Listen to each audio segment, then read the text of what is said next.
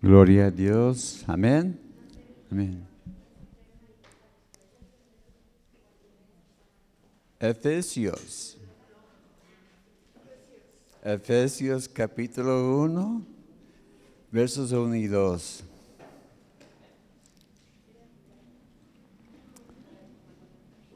Ya terminamos con, con Gálatas, con el estudio de la semana pasada. Y yo estoy viendo aquí cosas en Efesios, repasando lo que hay en el libro y todo. Y yo creo que vamos a, bueno, por lo menos su servidor y el pastor vamos a divertirnos mucho. Yo, yo veo muy interesante este, uh, esta epístola, vamos a estar viendo algunos detalles. En esta tarde vamos a estar viendo una introducción de, de, ella. Vamos a estar viendo un trasfondo de la ciudad de Éfeso, donde fue que eran los destinarios de esta epístola. Y uh, veremos qué pasa, ¿verdad? Amén. Efesios capítulo 1, versos 1 y 2 más para hoy. Para hoy. Pablo, apóstol de Jesucristo, por la voluntad de Dios, a los santos y fieles en Cristo Jesús que está en Éfeso. Gracia y paz a vosotros de Dios nuestro Padre y del Señor Jesucristo. Señor, gracias te damos por esta tarde, Señor, esta palabra. Gracias, Señor, por el privilegio de estar aquí compartiendo de ella. Y gracias, Señor, por este nuevo serie que vamos a estar iniciando de este libro tan hermoso. Pedimos, Señor, que nos guíes en, en cada paso que vamos a estar tomando en los próximas semanas, próximos meses. Gracias, Señor, también por hablarnos en esta tarde en una forma muy especial. Gracias, Señor, por mis hermanos presentes, los que van a estar escuchando la retransmisión. Y gracias, Señor, por ungir mis labios, guiar nuestros pensamientos, darnos oídos para oír y un corazón dispuesto para recibir en nombre de Cristo Jesús. Amén. Gracias a Dios. ¿Cuánto llevamos? Como tres años que iniciamos con todo, ¿verdad?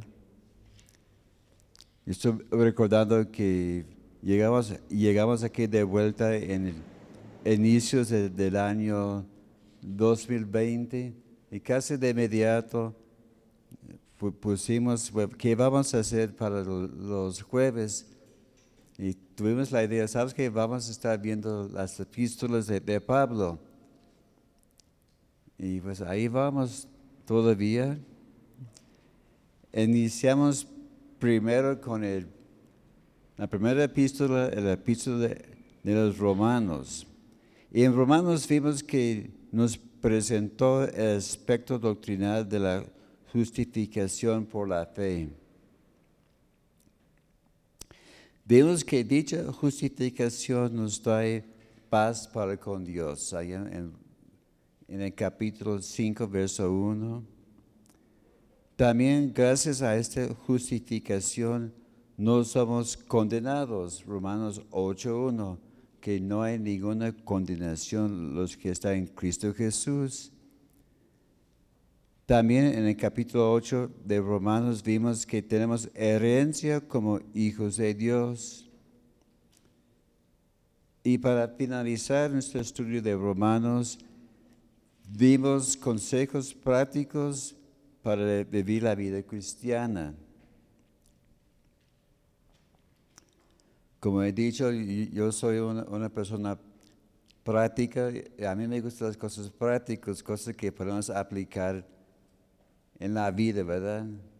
Me gustan las cosas ordenadas y en, una forma lógica. Bueno, así soy yo.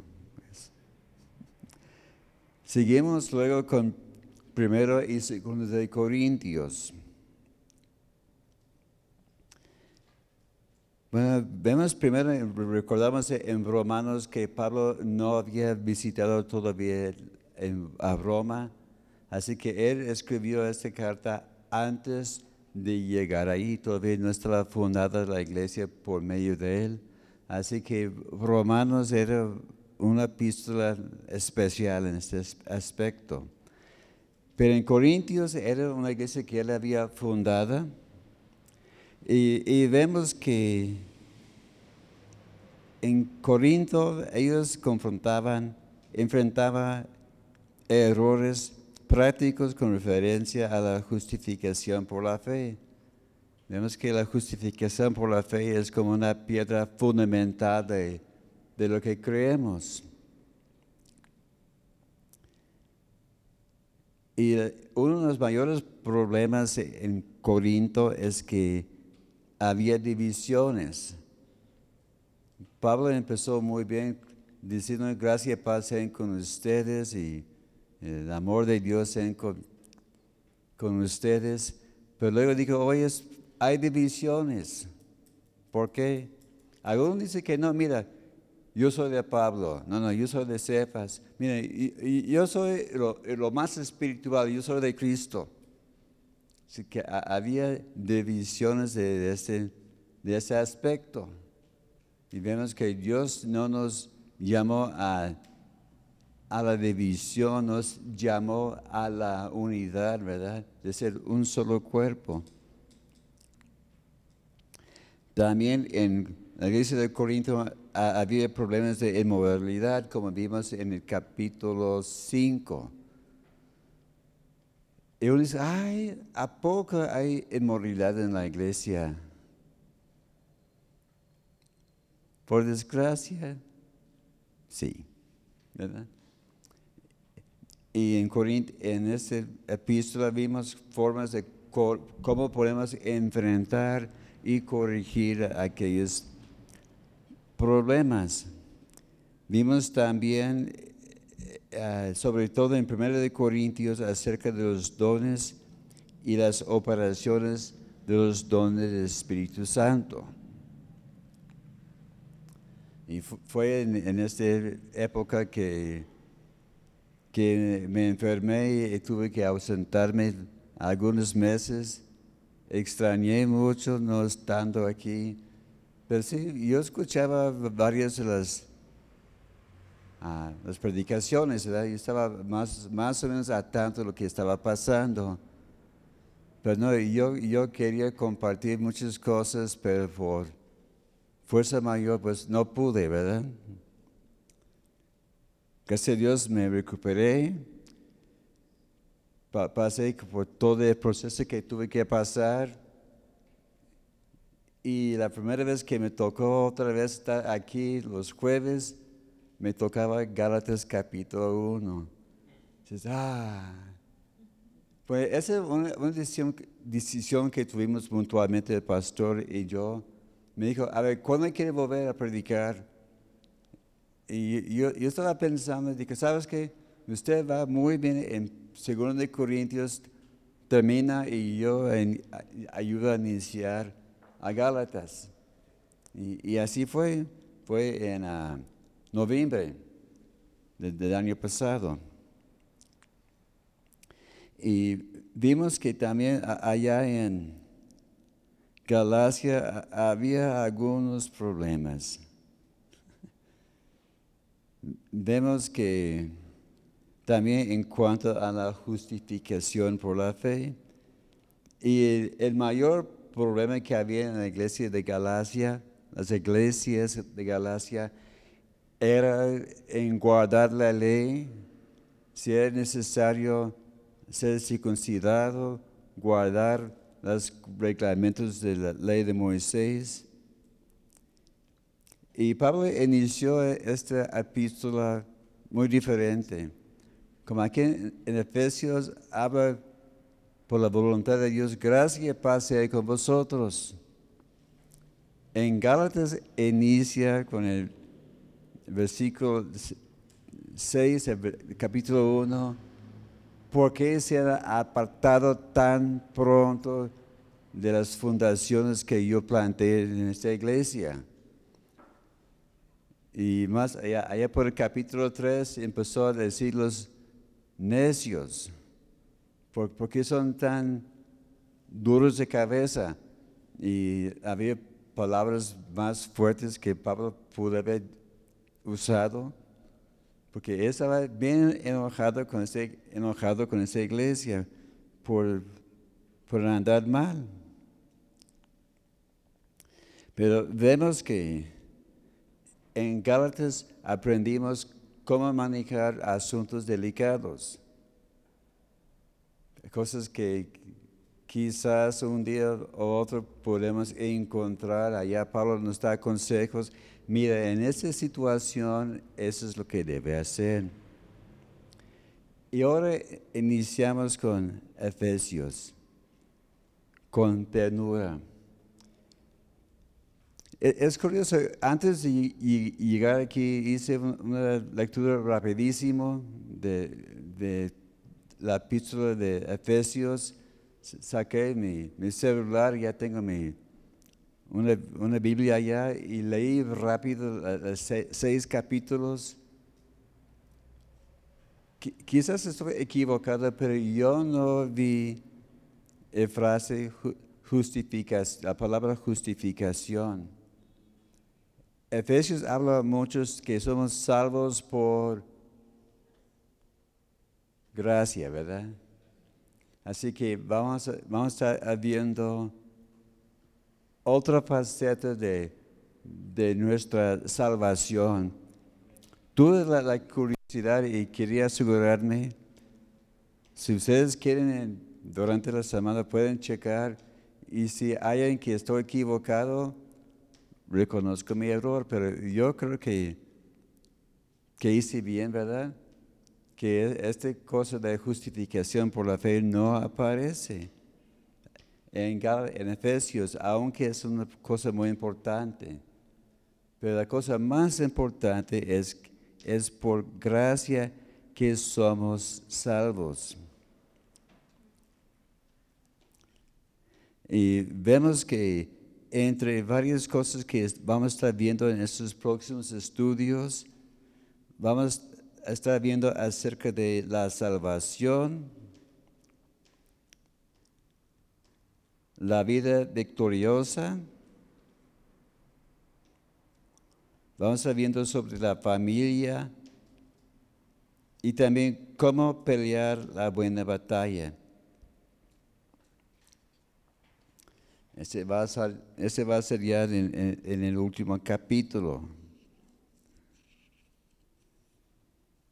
Así que para iniciar vamos a estar viendo primero quién, escribió la, esta epístola, quién era el los y los destinarios y algo acerca de la historia de, de Éfeso. Y quizás dirá, hermano, ¿por qué va a hablar acerca de cómo fue fundado Éfeso? Bueno, yo he investigado, yo he leído por varias partes y descubrí la importancia de saber eh, por qué fue fundada una ciudad, ¿verdad? Yo recuerdo ah, cuando fue en el, uh, en el 92, cuando Guadalajara estaba celebrando sus 450 años de, fundación. Y recuerda eh, el emblema que usaron, que, había un, rayo como de río y con cuatro puntos. Bueno, bueno, e, e, era una, cosa que usaron el gobierno para promover el aniversario de Guadalajara. Y la cosa, la rayita azul era el río Santiago. Y allá había cuatro puntos diferentes más o menos cercanos. Y esos puntos representaban dónde fue fundada Guadalajara. Porque ese no fue el primer plan para los españoles. Ellos empezaron por más al norte, allá por, por- por Zacatecas, y otra más allá, allá por Zapopan, y otra allá por Tonalá, y por X, por, por invasión de los indios, conflictos, no agarró firmeza la, ciudad hasta 1542. Y pum, llegamos y fue fundado la, la- la ciudad. Y uno sabiendo por qué fue fundado Guadalajara en tal punto, forma, para mí yo, puedo descubrir cómo puedo alcanzar esta ciudad. Porque ese trasfondo tiene mucho que ver con nuestro modo de pensar, nuestro modo de actuar y lo- por qué hacemos lo que hacemos. No sé si, si tiene sentido. ¿Se me Sí, ok, muy bien. Que a, veces yo, agarro cosas y parecen complicados, ¿verdad? Pero para, para mí son interesantes. Muy bien, vamos al primer punto. ¿Quién fue el autor de esta epístola? No hay ningún lugar de duda. ¿Quién fue el escritor de esta epístola? Primera palabra, Pablo. Así que así se elimina todo lugar de duda. Como dice, ¿qui- ¿quién escribió este Hebreos? Bueno, yo tengo mis convicciones, pero cada quien tiene sus ideas, pero aquí en este caso es Pablo. Dice Pablo, apóstol de Jesucristo. A ver, vamos a hacer memoria. ¿Qué es un apóstol?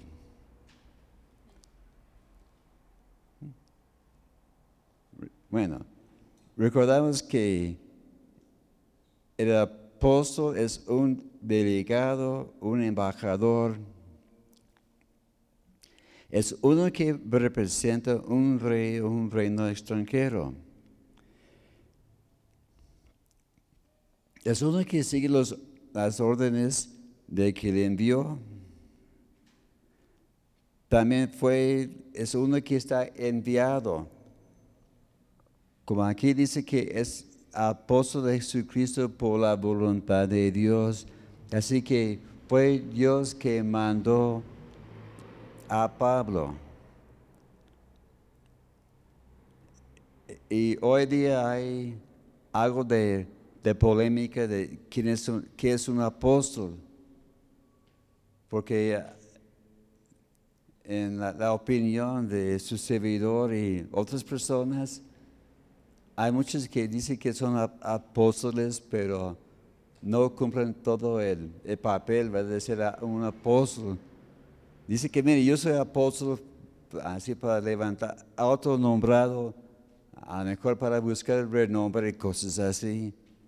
Hay unos que sí son apóstoles, pero hay muchos que, que en, en mi parecer no, no cumplen todo, todos los requisitos. Pero Pablo, sin lugar de duda, fue un apóstol. Entonces, ¿dónde fue escrito este, esta epístola? Fue escrito desde la prisión.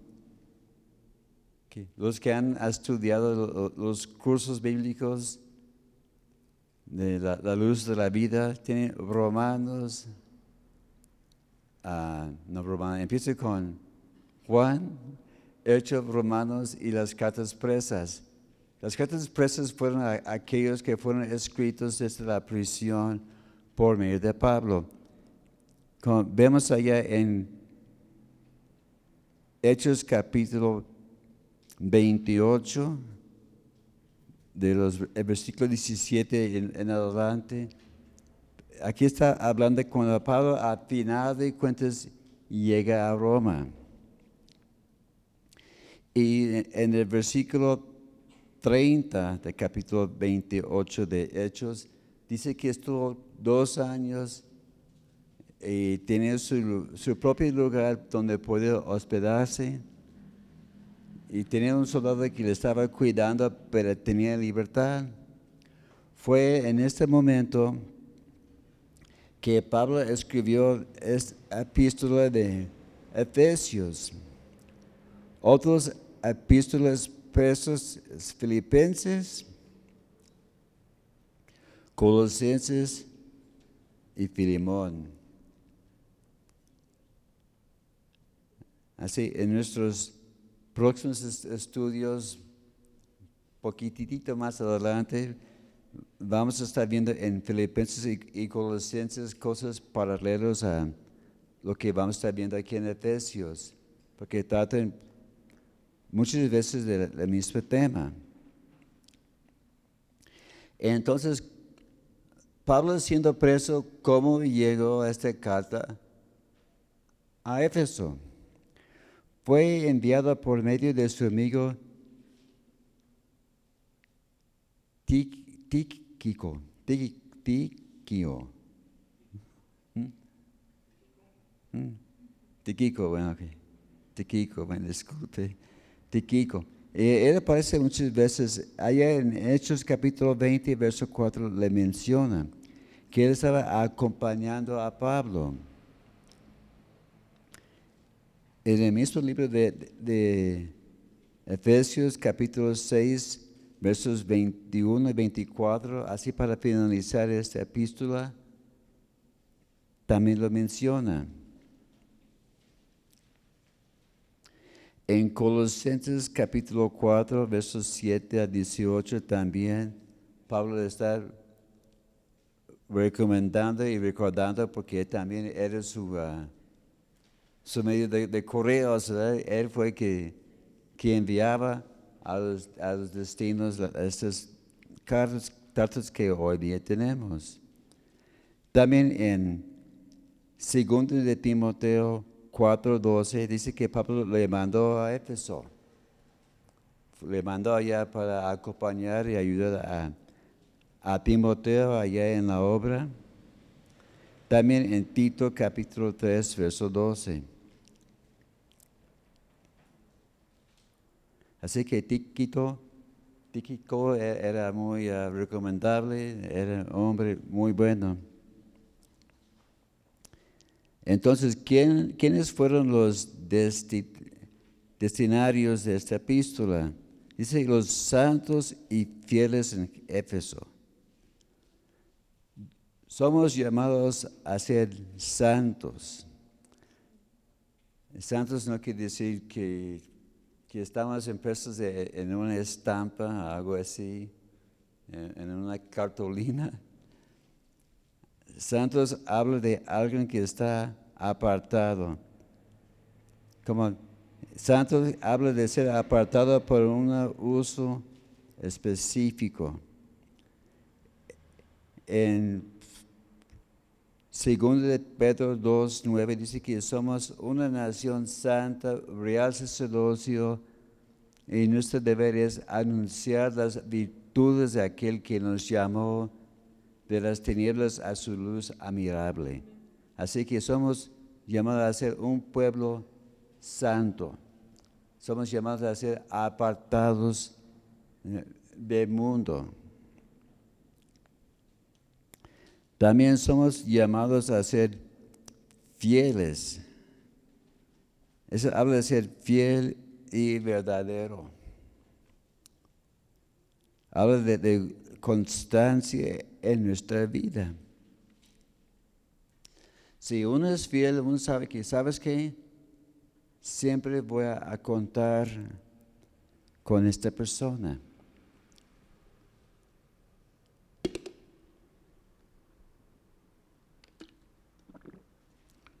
Y es lo que Dios está buscando de nosotros, que haya constancia, que no vamos a cambiar según las circunstancias. Habla de seguir el camino sin importar el costo, ¿verdad?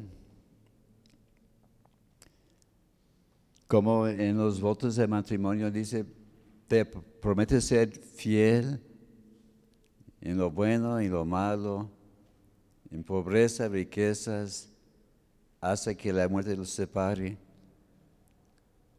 Y parece que algunos oyen más partes, ¿verdad? Ah, sí. En lo bueno, sí. En las riquezas, sí. Pero no oyen las palabras, los tiempos malos, no oyen de esa palabra de, de pobreza.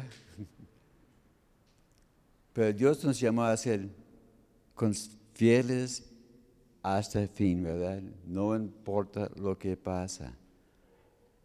No quiere decir que va a ser una cama de rosas. Hay, hay, problemas, hay obstáculos en el camino. Si yo diría, ¿sabes qué? Mi esposo y yo jamás hemos tenido batallas. Me va a salir cuernos y una colita de atrás de, mentiroso. Porque siempre hay dificultades que tenemos que enfrentar. En la vida cristiana también va a haber batallas, pero Dios quiere que seamos firmes, ¿verdad? Comienza allá en, en Hebreos capítulo 12, ¿verdad? Tenemos alrededor nuestro un testigo de fieles que nos están apoyando y animando. ¿Y quién nos puso de ejemplo? Cristo, porque Él fue fiel y hasta la muerte, ¿verdad? De la cruz. Algunos creen que esta epístola fue escrito con el fin de ser una iglesia secular entre varias iglesias. Aunque aquí dice a los fieles en, Éfeso. Algunos tienen, la idea que Pablo quería que, llegara a Éfeso, pero de Éfeso llegara a otras iglesias, porque los demás pueden escuchar este mensaje.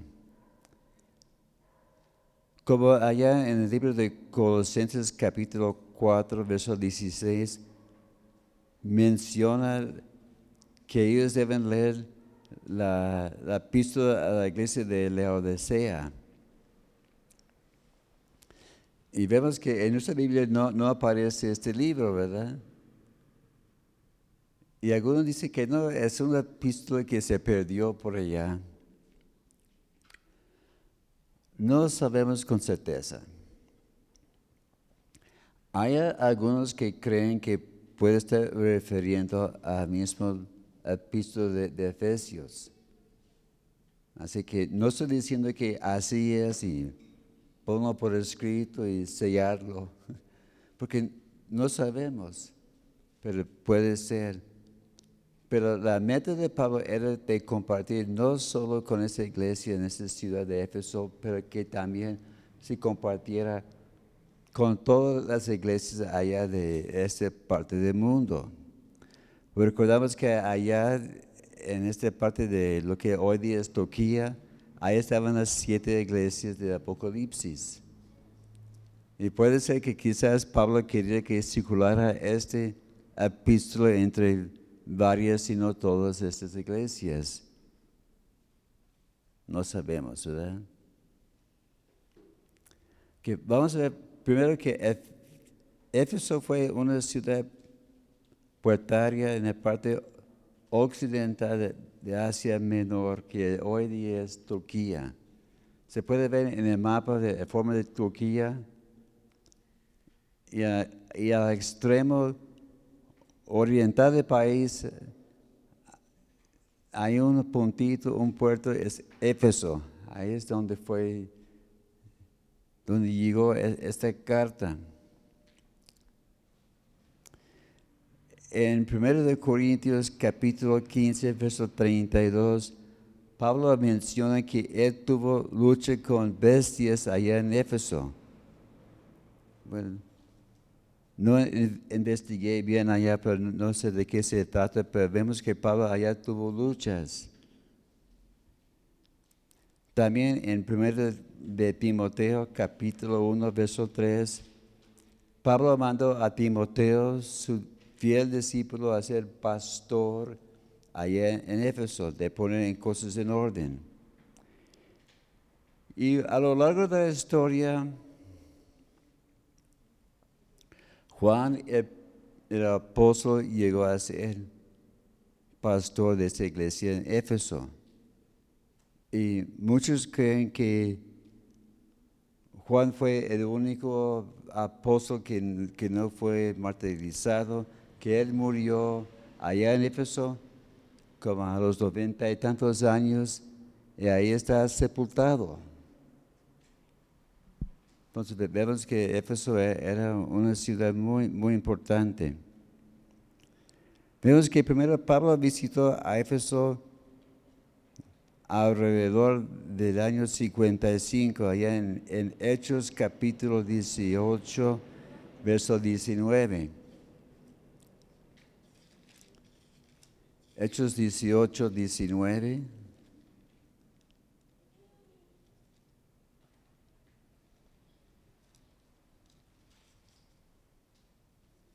Y llegó a Éfeso y los dejó allí entrando en la sinagoga, discutían con los judíos, los cuales rogaron que se quedase con ellos por más tiempo, pero él, no quiso, porque él quiere llegar a, Jerusalén para la, la fiesta de, uh, de Pentecostés. Así que él, llegó allá como de paso. Pero en el capítulo 19 de Hechos dice que llegó para quedarse y, y plantar la iglesia.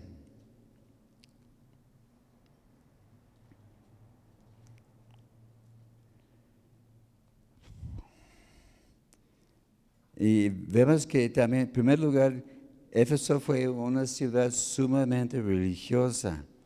Ahí estaba el templo de Diana o de Artemisa, como vimos en el, capítulo 19 de Hechos, verso 23, que llegó allá y causó una, un escándalo.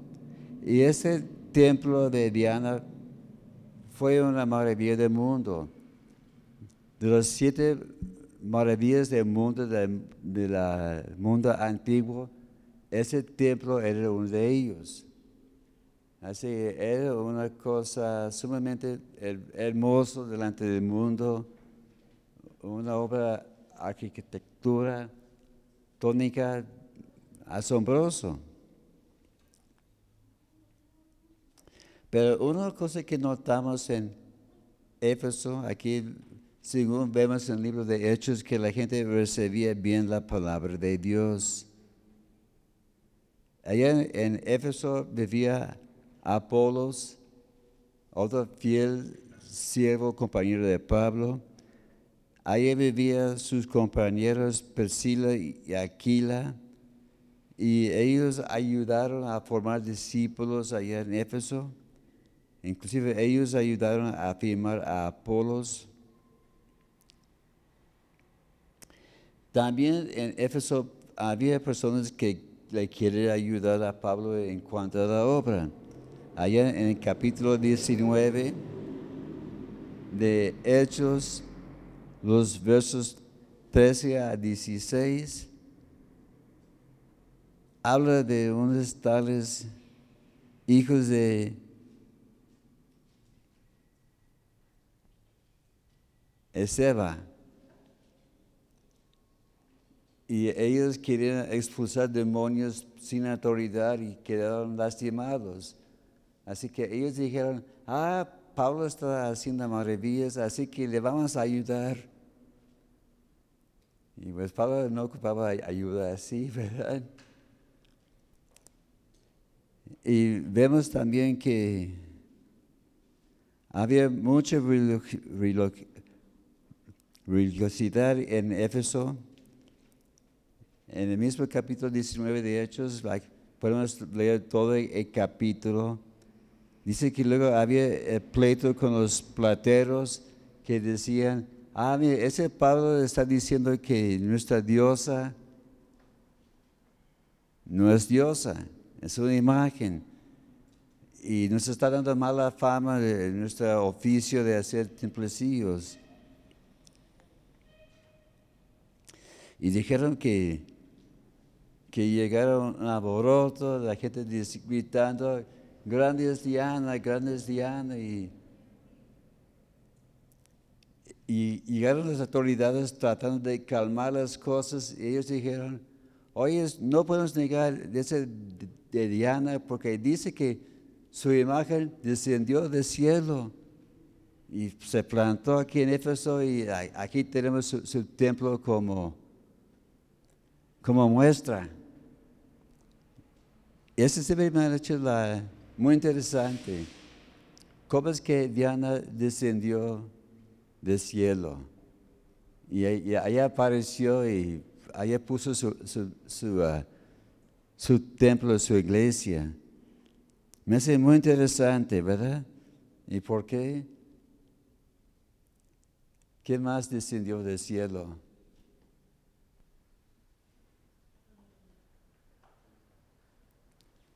Ya, saben, ¿verdad?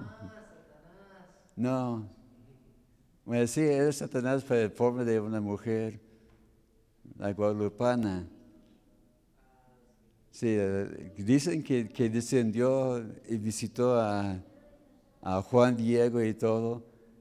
Vemos que el diablo siempre trabaja de la misma forma, ¿verdad?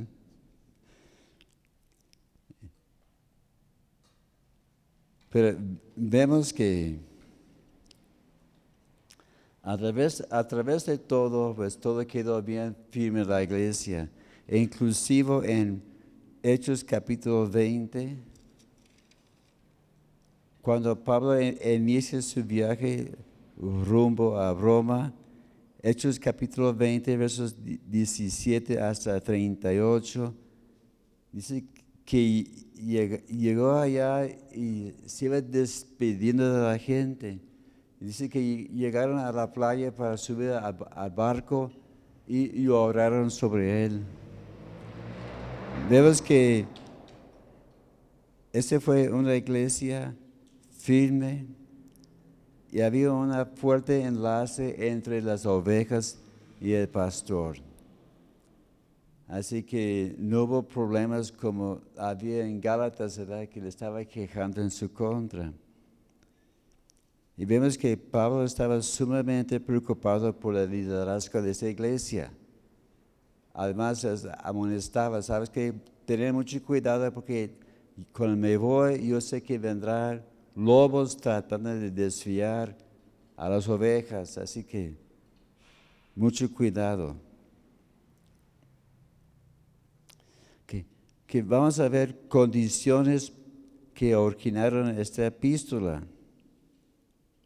Vemos que vamos a ver que esta epístola más bien es de enseñanzas doctrinales. Y vemos que no hay mención de problemas o falta de, de corrección en alguna área, ¿verdad? era una iglesia madura y estable. El único problema que tiene Éfeso más adelante es que perdió su primer amor. Pero vemos que esa iglesia es una iglesia ejemplar, que uno dice, ¿sabes qué es Yo quiero ser pastor allí porque no hay problemas. Pero sí costó mucho a Pablo establecer esta iglesia.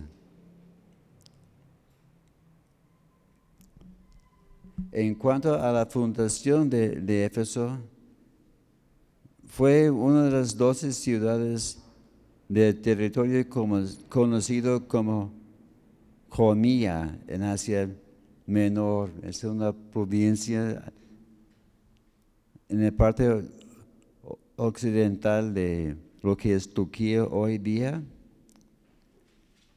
Y esas ciudades surgieron tras el proceso de expansión. Así que estaba creciendo más y más el, reino de, ah, los reinos en esta, en esta área ocupaban lugares para poner más pueblos. Ahí es cuando nació la ciudad de Éfeso. El nombre de Éfeso proviene de, de la palabra apasa, que significa una ciudad, no, de, su nombre proviene de Apasa, el nombre de una ciudad en el reino de Asagua, que significa ciudad de la diosa madre. Así desde su fundación tenían esa idea de que, que iba a ser una sede de la, la madre de, según ellos, de Dios, ¿verdad?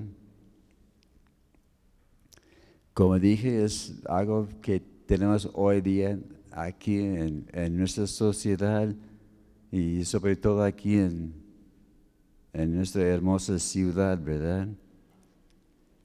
Éfeso fue fundada más o menos alrededor del año 1000 antes de Cristo y fue reubicado varias veces por causa de inundaciones y a veces caprichos de los gobernantes que dijeron que no, aquí no nos vamos mejor por acá, pero al final de cuentas llegó a donde, donde estaba en el tiempo de Pablo.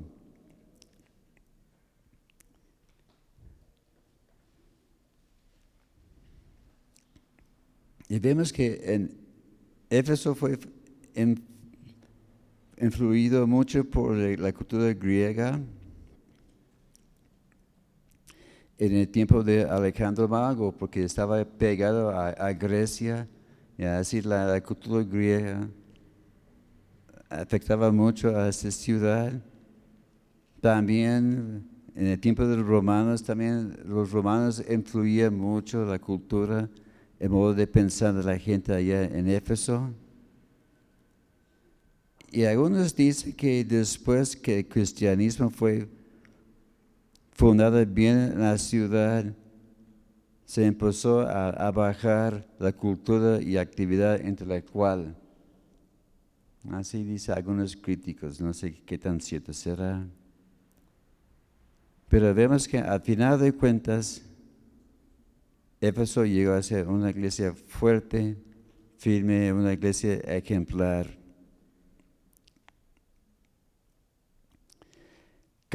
Características de esta epístola, parece que el, apóstol quería aclarar y solidificar a, una vez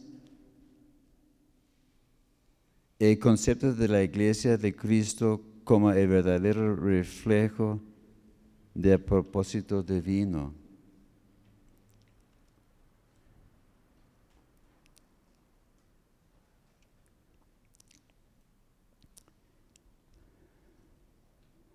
También en esta epístola nos hace ver varias cosas. Primero, ¿cuál ha sido el propósito eterno de Dios? ¿Y cómo fue logrado el propósito, propósito de Dios por medio de Cristo? ¿Y cómo lo está manifestando en el mundo actual por medio de la iglesia?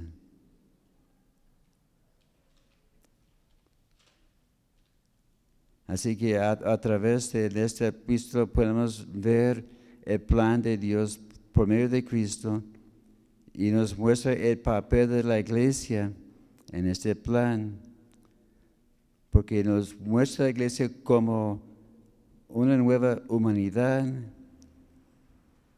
y la iglesia como la agencia escogida para comunicar a los gentiles el plan de salvación por medio de Cristo. También muestra la iglesia como el pueblo de Dios y morada del Espíritu Santo. Así, el motivo es para presentar a la iglesia como una novia pura que no tiene mancha ni arruga.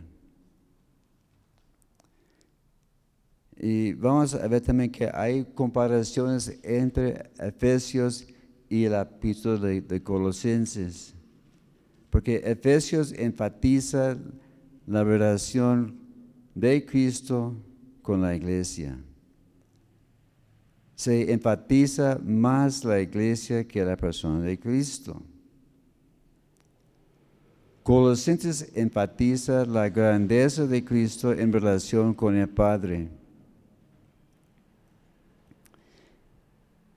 Y hay muchas partes donde se, se van comparándose mutuamente. Porque en Efesios y Colosenses, y Colosenses hay temas que, se repiten, ¿verdad?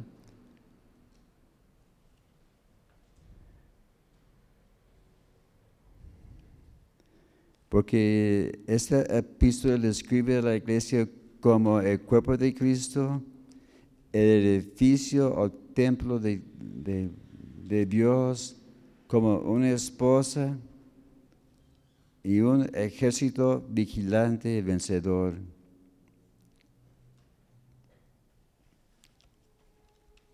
Así para, para terminar vamos a ver uh, un resumen, cápsula de, de esta epístola podemos ver que está dividido en cinco partes. La primera parte está en lo que vimos hoy, capítulo 1, versos 1 y 2, que es el saludo apostólico. La segunda parte es la sección de verdades doctrinales, la gloria de Dios revelado por Cristo en la iglesia. Es capítulo 1, versos 3 a 23.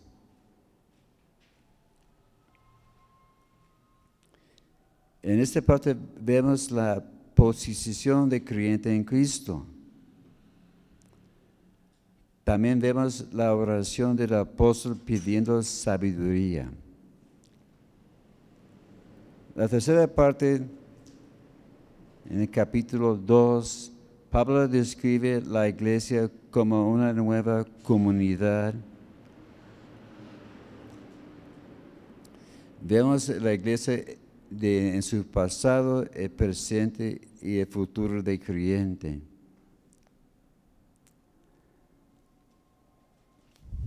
La cuarta parte, Pablo explica el ministerio que Dios le había dado, capítulo 3. En esa sección vemos primero el mensaje y ministerio del apóstol y también la oración del apóstol para recibir poder. La quinta parte, capítulo 4, verso 1 hasta el final es la sección de virtudes prácticas. La gloria de Dios reflejada en la iglesia por medio de una vida santa y victoriosa. En el capítulo 4, versos 1 a 16, vemos el llamado a la responsabilidad de creyente. en el capítulo 4, verso 17 hasta el capítulo 5, verso 14, vemos el llamado al creyente a la pureza. En el capítulo 5, verso 15 hasta el capítulo 6, verso 9, vemos el llamado al creyente a ser lleno del Espíritu Santo. También en el capítulo 6, versos 10 a 20, vemos el llamado de creyente a la batalla espiritual. Y termina con unas observaciones finales. Aquí vemos que en, esta epístola va a haber pues, bastante doctrina, ¿verdad? Cosas prácticas Y lo bueno es que no, va a haber regaños, va a ser puras recomendaciones. exhortaciones a vivir una vida santa. Así que con la ayuda de Dios, eh, la próxima semana vamos a iniciar en- de lleno en este estudio. Veremos cuánto nos tarde, ¿verdad? Me imagino que va a ser casi igual, ¿verdad? Unos 25, 30 estudios y no más. Pero vamos a entrar en, con amén. Señor, gracias te damos por este estudio de tu palabra, Señor. Gracias, Señor, porque tu palabra es bendita y nos exhorta a la santidad. Gracias, Señor, porque puedo decir que hasta aquí nos, nos has ayudado con esos estudios. Y pedimos, Señor, que nos guíes en nuestros próximos estudios, examinando versículo por versículo esta epístola. Gracias, Señor, por ungir al pastor y a su servidor. Y gracias, Señor, por dar a tu pueblo, Señor, un corazón dispuesto. Gracias Señor, por todo que vamos a estar recibiendo y que este, los estudios va a traer fruto y, madurez en nuestras vidas. Y te daremos la honra y la gloria en nombre de Cristo Jesús. Amén.